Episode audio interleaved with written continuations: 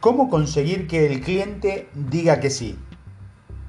Una cosa es realizar labores de marketing dirigida al mundo y otra muy distinta es dirigirla a una persona, como el cliente, por ejemplo. Eh, pero en realidad no es distinta. Lo más probable es que nuestro cliente no tenga muchas ganas de cambiar su visión del mundo.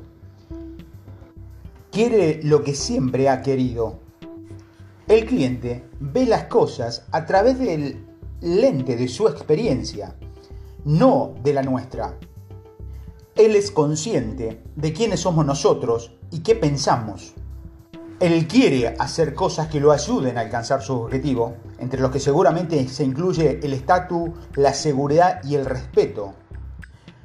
Si abordamos a nuestro cliente para exponerle lo que nosotros queremos, poniendo el énfasis en el precio, las especificaciones o una falsa urgencia, es poco probable que obtengamos la respuesta que queremos.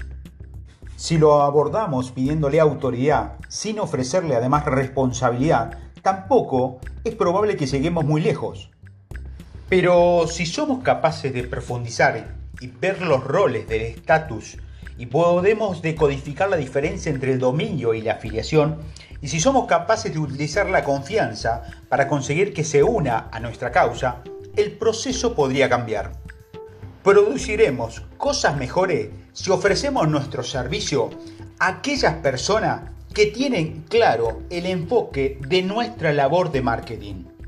Debemos convertir a nuestros clientes en alumnos, consiguiendo que se unan a nuestra causa, enseñándoles, conectándolos paso a paso, gota a gota.